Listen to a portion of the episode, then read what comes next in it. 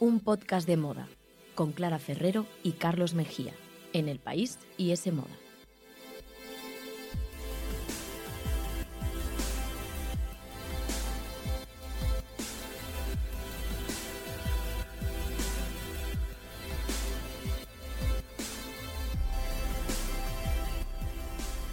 Hola, ¿qué tal? Bienvenidos a un podcast de moda. El podcast que escuchas mientras haces cosas importantísimas o no, tú sabrás, aquí te vamos a querer siempre igual igual. Nos podéis escuchar, ya lo sabéis, en iTunes, Google Podcast, la web de ese moda y por supuesto en los podcasts del país. Y podéis seguirnos en Instagram, arroba un podcast de moda.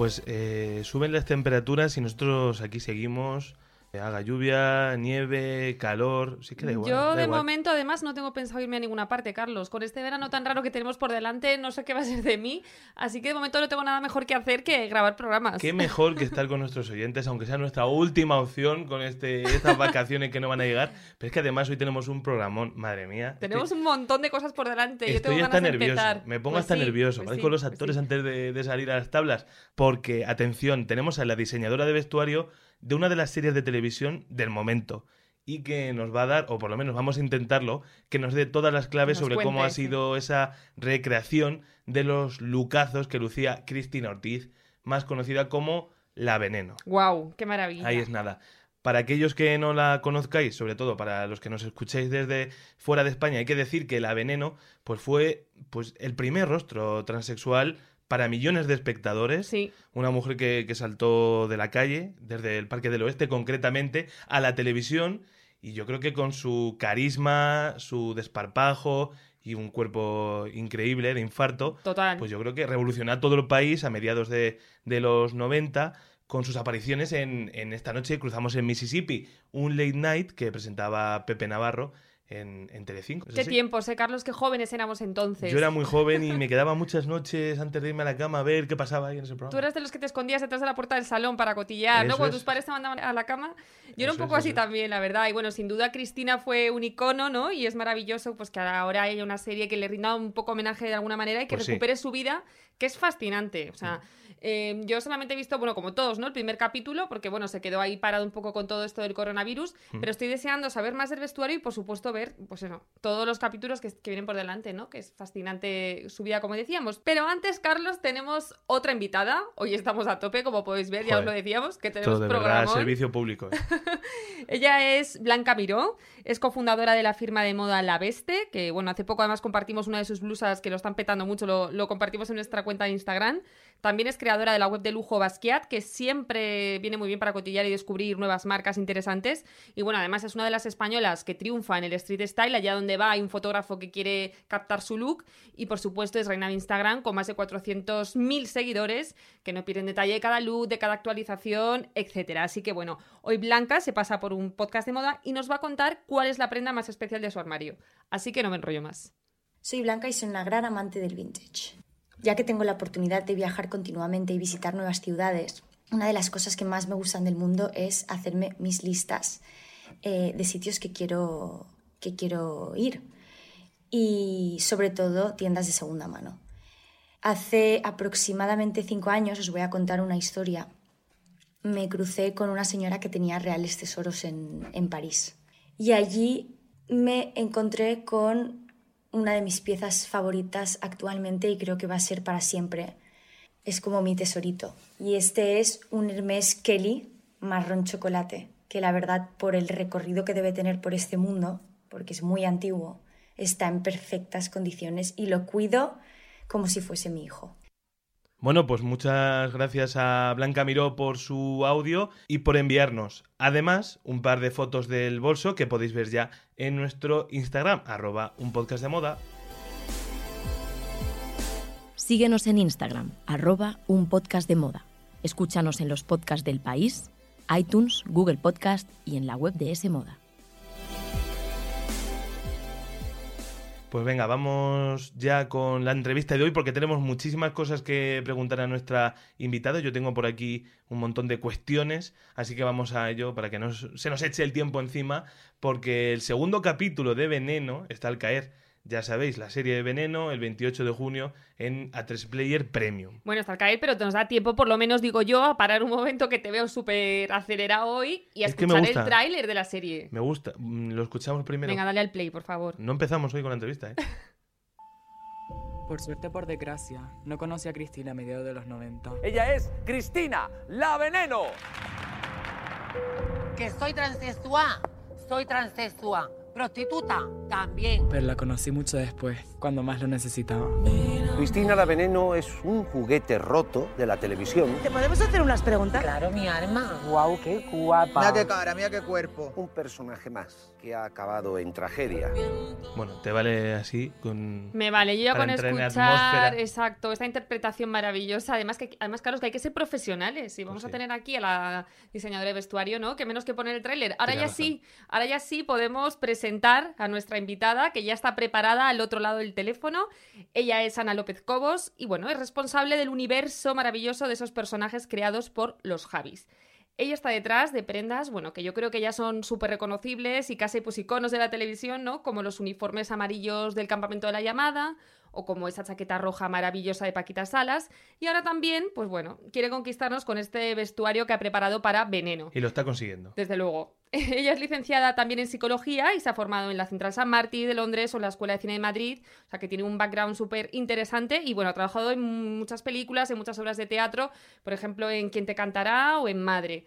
Así que bueno, ahora suma otro dato más a este maravilloso currículum, em, pues creando esas piezas apasionantes de la historia de Cristina Ortiz. Así que aquí la tenemos precisamente pues para que nos cuente cómo lo ha logrado. Hola Ana, bienvenida a un podcast de moda. Bienvenida Ana. Hola, ¿qué tal? Buenas tardes, encantada de, estar aquí con vosotros. Nosotros también de tenerte, muchas gracias por atendernos. Y bueno, Ana, estamos ya a puntito de ver ese segundo capítulo de La Veneno, que tenemos muchas ganas. Y el primero se estrenó con muchísimo éxito, a pesar de que, bueno, que fue un poco en mitad de toda esta crisis del coronavirus y demás. Pero cuéntanos antes de nada, pues cómo habéis recibido esa buena acogida de la serie. Pues la verdad que ha sido un poco un regalo en mitad de, bueno, con toda la situación que estábamos teniendo no estábamos muy seguros, había mucha incertidumbre en general y para mí, desde luego, yo lo hablaba un poco con todo el equipo, fue como una especie de regalo de reyes. O sea, yo la noche anterior me fui a dormir como si al día siguiente vinieran los Reyes Magos, igual.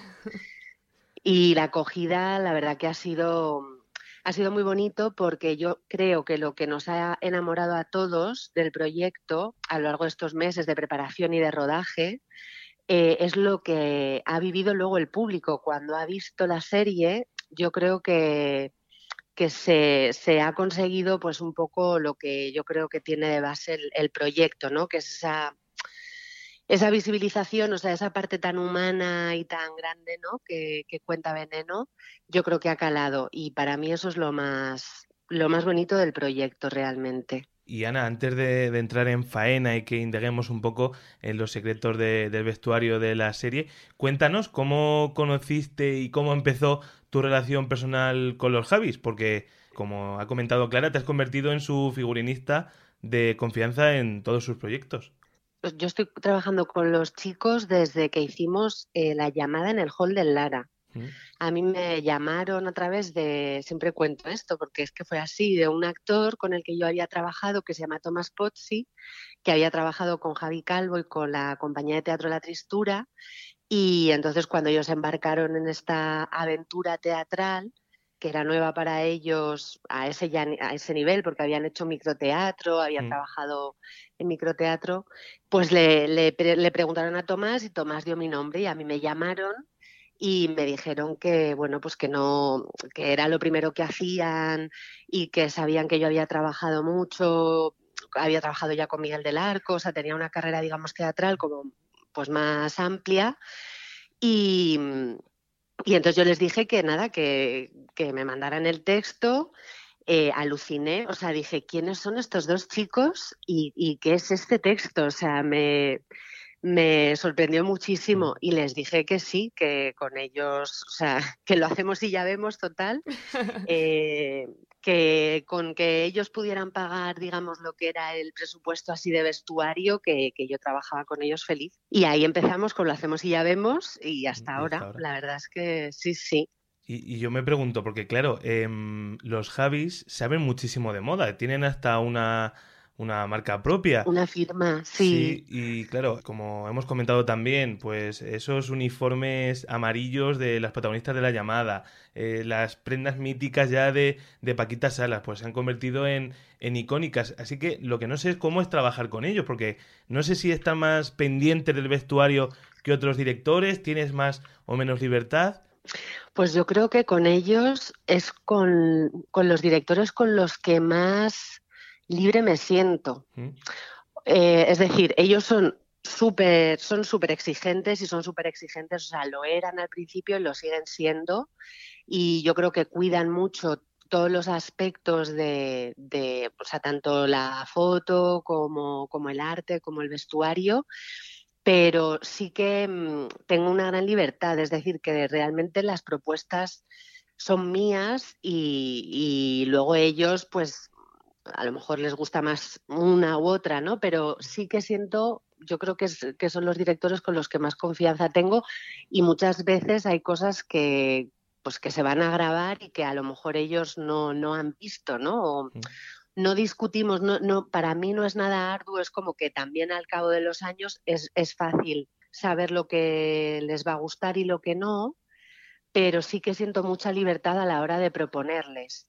Incluso, o sea, desde un aspecto narrativo, yo que sé, en- Paquita Salas, por ejemplo, en la última temporada, el capítulo del funeral de la madre de Paquita, toda esa idea de que fueran todas vestidas de negro, como de ese cuadro un poco Bernarda Alba, pues fue una propuesta mía eh, como desde que llegan allí casi hasta que se van, o sea, mantener esa idea como del luto, que es una cosa que hemos perdido un poco, pues eso enseguida, o el traje regional que lleva Luisito, pues eso son propuestas mías que les hago cuando leo los, los guiones y esas, por ejemplo, pues sí que me las compraron, digamos, pero eh, en general funcionamos como mucho así, o sea, a mí sus textos y, y los guiones, además, cada vez más me son súper evocadores, entonces enseguida es, es como fácil, ¿no? El hacerles propuestas y efectivamente hay cosas que, que sí que les gustan más y otras pues que tengo que eh, un poco que transformar. Pero en general yo siento muchísima, muchísima libertad creativa con, con ellos. Qué guay.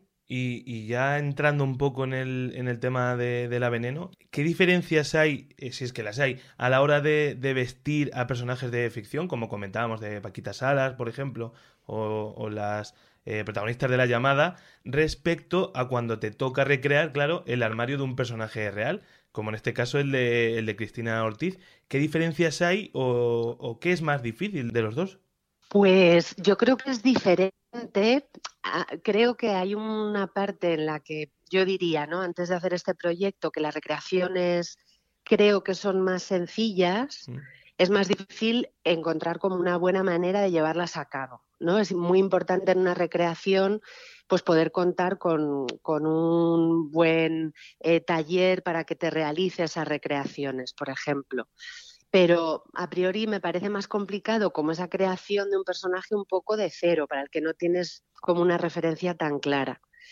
Y en Veneno ha sido también un poco así. Eh, me ha dado mucho respeto esa recreación de, de todo lo que es el personaje de Cristina, porque es una persona que, que ha existido y que además para mí es especialmente importante contar muy bien el, el personaje, ¿no? Y alejarnos a lo mejor de una idea como más mediática, como un poco más oscura, entre comillas, ¿no? Sí. Que, que hay como del, del personaje y contar realmente a la persona, que, que era Cristina con todas sus luces y sus sombras. Y sin embargo, el, el personaje de Valeria, que es el personaje para mí como de creación un poco de la serie, sí me ha resultado más complicado. O sea que sí que sigo un poco con esta idea de que la recreación tiene otras dificultades, pero, pero para mí me supone a lo mejor más reto el, esa creación de nuevos personajes y que realmente se conviertan en icónicos, ¿no? Y que, que sean humanos, que te puedas identificar con ellos, pero que a la vez tengan ese punto que luego te va a hacer recordarlos. Como pasa con Paquita o como pasa a lo mejor con Magui en Paquita Salas.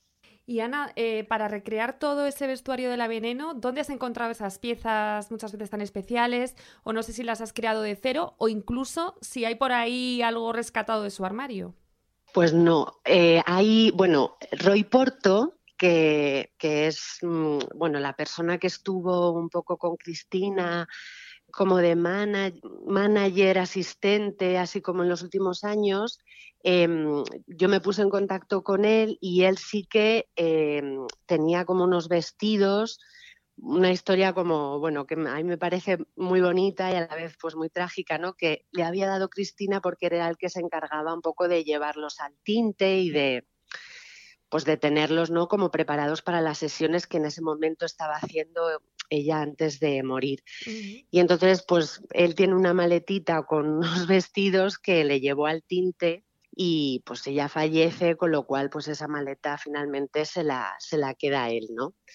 Y, entonces esos vestidos los, los tuvimos, pero claro, no tienen, las actrices no tienen las tallas de, claro. de Cristina, con lo cual para mí el, el otro como la, la otra anécdota casi mágica, ¿no? Además de este encuentro con Roy, que bueno, poder tenerlo y verlo y eh, fue como muy emocionante, ¿no? Y yo cuando quedé con él y me dio la maleta, o sea, lo, lo tenía ahí casi como si fuera, no sé, bueno, pues una reliquia, un tesoro, sí. Y lo, la otra anécdota mágica es que Rafael Solís, que es, bueno, la persona con la que yo empecé a realizar eh, vestuario para teatro, descubro cuando empiezo el proyecto de Veneno que es quien le hacía los vestidos a Cristina. De hecho, uno de los vestidos que, que tiene, que me enseña Roy, que, que tenía él, tiene efectivamente la etiqueta de Rafael Solís y entonces llego a su taller y le digo, Rafa, mira lo que, mira lo que tengo. Entonces Rafa en su taller tiene patrones, eh, me sacó pues todo el material, digamos, que tenía de ella y eso fue también muy mágico. Y Rafa, eh, o sea, es decir, esos patrones, al final hemos hecho como reinterpretaciones muy fieles a lo que eran los vestidos, pero utilizando otros tejidos para que funcionaran mejor en cámara, para que tuvieran un movimiento bonito y para que se adaptaran bien también al cuerpo de Dana y de, y de Isabel. Con lo cual, pues eso, ha tenido que hacer unos patrones nuevos, pero realmente todas se han entendido súper bien con Rafa. O sea, Rafa es como que de alguna manera esa, esa comprensión que él tenía también con Cristina, porque Cristina llegaba y le decía, tenía una foto de una revista que ella había encontrado, le llevaba las telas, quiero que me hagas esto, luego ella le variaba y le hacía como sus diseños y tal. Y entonces esto mm, es un poco lo que hemos hecho con las chicas también, ¿no? O sea, como que él y esa relación con ellas, bueno, las tres querían, eh, Yedet no, porque a Yedet le hace su vestuario a Antonio Velasco, pero, eh, pero Isabel y Dana, cuando estábamos todavía con idea de que íbamos a hacer estreno de la serie y tal, me decían, Ana, llama a Rafa, que nos tiene que hacer el, vestido del estreno, ¿no? O sea, como que se han convertido un poco ahí en, esa persona, ¿no? Que a ellas les da confianza y que saben que la saca guapísimas. O sea, que, ha sido un trabajo muy bonito. Qué bueno. En, en equipo con Rafa también. Claro, es una maravilla. Además, se cierra un poco el círculo, ¿no? De vestirla a ella, ahora transformar esos patrones eh, para la ficción y vestir a las protagonistas de la serie. O sea, que es una mm. maravilla. Y Ana, ahora que hablabas precisamente de esas tres protagonistas, eh, cada una de ellas, Isabel Torres, Daniela Santiago y Yedet, dan vida un poco a una etapa diferente, una línea argumental distinta dentro de la vida de la veneno. Entonces, ¿cómo has manejado esa creación de un vestuario, pues al final de tres décadas distintas y haciéndolo todo a la vez? No, no sé si es un poco lío, ¿cómo, cómo lo has llevado? Pues un poco centrando, creo que está como muy bien contada en la serie, como esas tres épocas de ella, Em, narrativamente están como muy bien descritas. Entonces, realmente eh, la sensación un poco es de que ella ha sido muchas personas en, en, una, ¿no? En función de ese momento de su vida en el que ella estaba, porque realmente, o sea, ese veneno del Parque del Oeste, del Mississippi, de bueno, de cuando ella, ¿no? Se convierte como en ese gran icono y sale, empieza a salir en televisión, Em, claro, no tiene nada que ver con la veneno que representa Isabel cuando sale de la cárcel y luego pues la veneno de transición hemos visto muy poquito de Yedet, pero bueno, ya, ya la veréis cuando, cuando lleguen sus capítulos. Es que son vidas y épocas completamente diferentes. Entonces, por un lado, nos ha marcado como la época. Cristina realmente en esa época de transición, que es la que representa a Yedet, para mí cuenta como una moda que es más, pues muy noventera, pero como un poco más clásica, porque es cuando ella empieza a, vestirse y a, descubrir sus, formas y ella empieza a hormonarse también en esa época, empieza a trabajar en el Parque del Oeste. Dana, eh, Veneno, ¿no? En Mississippi, esa época final del Parque del Oeste es una explosión total. Y ahí ella también es como que empieza a investigar en lo que es su persona como pública, ¿no? Y en su manera de, de vestirse para afuera, porque una cosa que le pasaba, que esto es así, o sea, Cristina realmente en casa estaba en pijama, en bata, mm, con las zapatillas, no sé, no se arreglaba, no se peinaba, ¿no? Pero cuando salía a la calle se transformaba totalmente, ¿no? Y ella vivía mucho para afuera. Entonces yo creo que esa, e, ese era como un elemento importante que está contado eh, un poco también en todas ellas, como esa diferencia entre veneno en casa y luego veneno en la calle o para los demás, y luego fundamentalmente como las épocas de su vida y las épocas, digamos, eh, o sea, la década, ¿no? En la que en la que vemos a cada uno de, bueno, cada uno de los personajes, o sea, el personaje de Cristina, ¿no? Ubicado, pero también en, esa época temporal.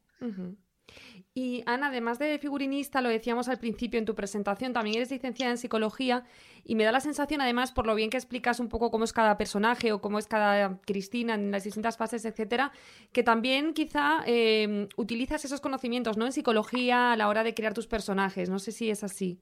Sí, yo siempre digo que hay compañeras y compañeros que a lo mejor han estudiado bellas artes o que tienen una formación como más plástica que a mí me causaba al principio como mucho complejo el no tener ese como ese background, pero realmente es que yo trabajo mucho desde lo psicológico, o sea, mm, la lectura que hago de los personajes y la creación también que hago de ellos es siempre desde, esa, desde ese aspecto psicológico y a partir de ahí un poco entendiendo cómo esa, esa psicología tiene una interpretación como material en una elección de prendas, de colores, de formas, ¿no? Como para apoyar siempre ese como ese aspecto más psicológico o del personaje o de lo que a lo mejor queremos contar, ¿no? O sea, que pueden ser sensaciones también que, quieres em, producir un poco en el espectador, pues al contar una secuencia o al contar Em, una historia en, general. Es como apoyar ¿no? esa narración un poco, eh, pero desde el vestuario en lugar desde la, desde la palabra. Y además de, la propia Cristina Ortiz, además de la propia Veneno, ¿has tenido en mente algún otro referente a la hora de crear el vestuario? Pues un poco, yo creo que los referentes, he intentado pensar en qué referentes también podía tener ella. Mm. Eh, pues de moda, de, bueno, esa, eh, esa, moda a lo mejor que, que, veíamos en los 90, o sea, de esas top models, de esas firmas, em, que al final es lo que ella un poco quería emular, porque ella, a ver, vivió, digamos, venía de un entorno humilde, o sea, modesto, y, y vivió, aunque hubo momentos en los que tuvo más dinero, ¿no? Pero pero ella conseguía como sacarse partido siempre con muy poco. Yo tengo un poco la sensación de que también ella era esta persona, siempre decía, pues esto, los pendientes estos de oro precolombino que decía, que los hemos reproducido, mm, ella decía que eran de, de oro y que y en realidad como que hablaba mucho de marcas, hay un vestido que lleva vestido amarillo que lleva en un programa de televisión y que le preguntan de quién es y dice que es de un diseñador valenciano de Montesinos y tal, que es mentira, no es de Montesinos, pero bueno, ella como que tenía ese, sí que, sí que entendía de, la moda, o sea, ella era diseñadora realmente,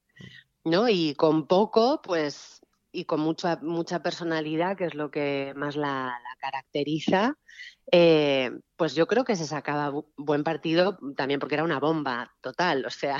Claro, es que ese vestido rojo, eh, por ejemplo, del primer capítulo, solo te queda bien si tienes ese cuerpazo, yo creo. Sí, además está como pensado realmente para, sí que entendimos que eso lo hemos trabajado también con Dana. Ella, los cortes, digamos, de todas sus faldas, de los vaqueros, etcétera, los tenía muy estudiados y sabía dónde le quedaban bien. Entonces, hemos intentado con esa idea también hacer lo mismo con Dana, que es eh, un poco, pues así, más bajitos a la cintura, pero lo hemos transformado con esa idea que ella tenía de potenciar lo que ella consideraba que, ¿no? que le favorecía más. Sí. O sea, que se tenía muy bien estudiada. Ese es uno de, de mis piezas de vestuario favoritas de la serie, por lo menos de, lo que hemos visto. Pero ¿El vestido rojo? Sí, sí, Pero no sé, Ana, eh, ¿cuál es para ti la, tu favorita, la prenda más especial que vayamos a ver en, en Veneno y por qué es esa prenda tu predilecta? Pues fíjate, no es de veneno. De veneno es que me gustan tanto todos los vestidos Em, me gusta mucho el rojo, hay uno que le hicimos azul que, que sale en el segundo, perdón, en el primer capítulo, pero es el segundo vestido que le vemos a ella cuando, cuando vuelve Faela eh, con Machus al Parque del Oeste, que lo vemos muy poquito, pero eso es una reproducción que hicimos con un, terciopelo que además tiene un efecto como metalizado, así azul noche, con brillo, y luego hicimos un trabajo en el corsé muy bonito de drapeado que recuerda a vestidos que ya llevaba más adelante, Em, pero se ha reinterpretado un poco como el que más hemos reinterpretado. Y ese me gusta mucho porque iluminaba, o sea, era espectacular verla, verla por el Parque del Oeste con el puesto. Luego se ve poco, no es un vestido que veamos mucho. Yo creo que a lo mejor este podría ser de los suyos el que más. Y los vestidos que ya veréis, los conjuntos de Yedet para el, el Parque del Oeste que ha hecho Antonio Velasco, que son también reinterpretaciones y que son muy rock and roll. Yo creo que a lo mejor de, las venenos estos. Y luego el que más me gusta es un look de, de bueno, de Joselito, eh, que veréis en el capítulo 2 y que hay imágenes ya de Marcos con él que, que también fue muy, es como muy especial para, para mí que no os puedo contar porque como todavía no ha salido, pues no, no, avanzo nada. No, no, estaremos atentos porque además a mí me estás poniendo los dientes largos, ya quiero ver como todo ese vestuario, así que vamos a analizarlo y a destriparlo. Y mm, Ana, también te quería preguntar, porque bueno, en este primer capítulo, que hasta ahora, como, como comentábamos, ¿no? es un poco lo que hemos visto y a lo que nos podemos atener, em, también aparece ese grandísimo grupo de prostitutas, ¿no? de amigas de la veneno que están con ellas en el Parque del Oeste. Me imagino que es complicado vestir a tantísima cantidad de ex y demás. Y no sé, hay también si, mm, bueno, cómo conseguiste esas piezas o incluso si hay alguna pieza de sex shop o cómo hiciste esa elaboración de, investigación. Pues esa labor, bueno, yo me estuve intentando documentar mucho. Em, hay un documental maravilloso que es eh, Vestidas de Azul, que Valeria Vegas, que, que también está, bueno, que es la escritora de las memorias de, la autobiografía de Cristina. Mm, y, entonces este documental, en este documental aparecen algunas de esas amigas de, Veneno del Parque del Oeste en los 80. Pues Tamara la Gitana, por ejemplo. Y a mí viendo ese documental me dio la, la sensación de que eran mujeres que, o sea, quería un poco huir de esa idea como decadente que, tenemos del Parque del Oeste, de, la prostitución, un poco en esa época y casi convertirlas un poco en superheroínas. Porque también para Veneno el Parque del Oeste y esa época es, es un recuerdo para ella de felicidad y de, y de descubrimiento y ella, digamos, sus primeras amigas también las tuvo, las tuvo allí. Entonces, es un poco, hemos querido como darle ese punto pues de brillo, de, de bueno, pues eso, como más de luz y de color, ¿no? Sí. Y luego, eh, ya puntualmente, o sea, cada uno de los, de los personajes, como están inspirados en mujeres que, que han existido, pues hemos intentado, pues, preguntar ¿no? a las que conocían algunas de ellas, pues cómo era ella en concreto, ¿no? O sea, qué tipo de mujer era cada uno de estos personajes. Y sí que mm, muchas de las chicas con las que hemos trabajado las conocían, con lo cual ellas mismas también nos dijeron, pues ella siempre iba muy ajustada aunque fuera a comprar el pan, ¿no? No era solamente cuando cuando iba al Parque del Oeste, que en el Parque del Oeste, pues evidentemente había también muchas que iban con muy poca ropa. Sí. o sea, esta historia de que pues había algunas que solamente iban con el abrigo y con había varias que iban solamente en braguitas, ¿no? Que eso lo hemos mantenido, pero dándole siempre un poco ese, ese punto un poco más de, de glamour y de, y de brillo e intentando huir como de esa imagen decadente. Y luego, por ejemplo, hay alguna, em, la que interpreta a, a Tamara la Gitana, que ella hace espectáculos y se viste y tal, pues hay alguno de los, bueno, los looks que lleva son suyos, o sea, ya me los traía todos y entonces elegíamos, pues hoy este, mañana el otro, ¿no? Con sus pendientes. Pero claro, como ella también tiene un poco esa, esa como vibra, ¿no? De, de Tamara la gitana y además también la conocía, pues es como que representa perfectamente lo que era el personaje, ¿no? Además, yo creo que tiene que ser maravilloso, ¿no? Poder jugar un poco con, con llegar a rozar lo vulgar y lo ordinario, que normalmente son Lo cosas que decadente, se... como ha dicho O lo decadente que Mm. se intenta evitar, pero aquí puedes jugar con eso, pero al mismo tiempo intentando glamorizarlo y tal. Yo creo que eso para una figurinista tiene que ser muy divertido, ¿no? No sé. Sí, sí, yo creo que la- una de las partes más divertidas ha sido el Parque del Oeste, un poco por eso. Y luego sí que hay cosas que sí que hemos comprado en Sex Shop. Hay un, el personaje de Lara Martorell, el de Fanny, Eh, Fanny, la, de Almería, que mm, sí que queríamos un estilo muy concreto de bodies y de prendas. em, y entonces mm, esto sí que lo tuvimos que buscar pues co- en Barcelona he comprado cosas y luego mm, pues aquí en Madrid también buscamos por sex shops intentando que encontrar cosas que fueran un poco, o sea, que nos recordaran a esos años 90. Ujú. Y, y, Ana, antes de, de terminar, eh, ¿cómo ha afectado la crisis del coronavirus al trabajo en la serie? Te tenemos que preguntar, claro, porque no sé si aún estaba recopilando y creando piezas cuando, cuando empezó esta, esta pandemia. Sí, estábamos preparando, pues, pues digamos casi la última mitad de, de la serie. Y la verdad es que estábamos, yo creo que, bueno, por un lado, ahora que nos reincorporamos, porque yo, bueno, me reincorporé justo ayer ¿Mm? y estoy otra vez preparando para, para ya terminarla. Yo creo que nos ha venido bien un poco este parón porque realmente íbamos con un ritmo muy frenético, eh, pues para llegar bien a las fechas de emisión, pero realmente es una serie mm, compleja, o sea, hay muchos personajes, muchas localizaciones, es una hipérbole, ¿no? También continua como era Cristina y como era la narración que ella hacía de su vida, entonces la serie es hiperbólica como lo era ella. Y entonces, por un lado, yo la verdad que pues ojalá no hubiera tenido que ser por esta razón, Claro. pero sí que yo creo que, que nos vino bien un poco ese poder parar.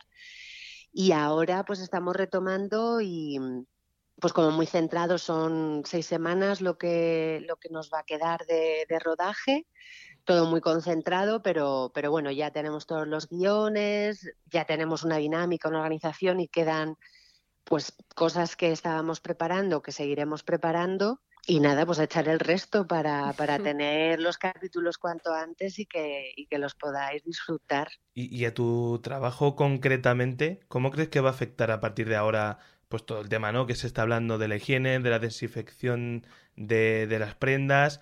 No sé si, si Hmm. estáis tomando algunas medidas, eh, los profesionales de- del vestuario de ficción, o cómo crees que puede afectar esto a, a tu trabajo. Pues mira, yo llevo un poco este último mes de, de confinamiento, bueno, de eh, informándome mucho y Mm. haciendo mucho trabajo con compañeras, en el momento que han, han empezado a, a proliferar todo ese tema de protocolos y tal, que ayer tuvimos de hecho la reunión un poco con el Departamento de Riesgos Laborales, que es quien va a coordinar todo y quien va un poco a guiarnos también eh, pues en lo que podemos hacer, en lo que no, cómo se puede hacer, qué es, eh, qué es lo mejor, ¿no? Y un poco la, mm, la conclusión es que fundamentalmente lo que vamos a necesitar es pues más previsión, el poder trabajar con más previsión, con más tiempo, en espacios, eh, pues pudiendo, mm, o sea, siempre que se pueda, en espacios más grandes, para poder mantener un poco las distancias, eh, digamos, necesarias. Nosotros a nivel de desinfección somos un departamento que ya tenemos un hábito porque evidentemente todo se tiene que lavar continuamente y tiene que estar pues muy bien individualizado, cada personaje tiene su vestuario. Eh, con lo cual es eh, organizarnos, digamos, mejor con más tiempo y luego mm, pues seguir un poco ese protocolo de desinfección con los productos pues que están indicados, lavándolos, mm, trabajando pues con mm, intentando pues hacer cuarentena a lo mejor de, de vestuario, pero teniendo en cuenta que al final los vestuarios, como los utiliza un único actor, eh, pues realmente eso mientras esté bien eh, aislado, etcétera, no tiene por qué haber eh, mayor problema. O sea, intentando generar confianza, pero también teniendo en cuenta que realmente el vestuario no es no un foco de, infección. O sea que el, el consejo un poco general es pues tener un poco de sentido común y mantener esa higiene y ese protocolo, o sea, como esa etiqueta que dicen respiratoria y el lavado de manos, o sea, con esas medidas y, y, las medidas de poco de contacto, de pues intentar, pues eso, no, no estar, intentar evitar que al final eh, em, estemos mucha gente pues con pues tocando el vestuario, o sea, intentaremos pues que el equipo de rodaje esté siempre en rodaje, que las personas que están encargadas pues a lo mejor de buscar vestuario en casas de alquiler, de compras, tal, no estén tampoco tanto en contacto con, con ese equipo de rodaje. Eh, un poco yo creo que lo fundamental para nuestro trabajo ahora y hasta que llegue una vacuna es tener una muy buena organización y, pues eso, la desinfección un poco que, hemos tenido siempre con cosas que no se puedan lavar en lavadora, pues las podremos llevar a lo mejor a la tintorería. Sí, bueno, Yo creo que ya estabais acostumbrados, ¿no? A hacer ese tipo de cosas, entonces. Claro. Claro. Pues Ana, Ana López Cobos, millones de gracias por tu tiempo. Además, bueno, es que nos has contado un montón de anécdotas del vestuario, así que ya solo nos queda verlo en acción. Pues ojalá que sea pronto y que, lo disfrutéis mucho. Muchas, gracias, Ana. A vosotros. Hasta luego. Pues venga, nosotros también nos decimos ya hasta luego, porque poco podemos aportar. Ya solo nos queda todo ella. ir a ver la serie que estamos deseando hincarle el diente a los nuevos capítulos. Pues gracias, Ana López Cobos, y bueno, a todos vosotros, por supuesto, por escucharnos un día más. Y hasta el próximo programa. Hasta luego.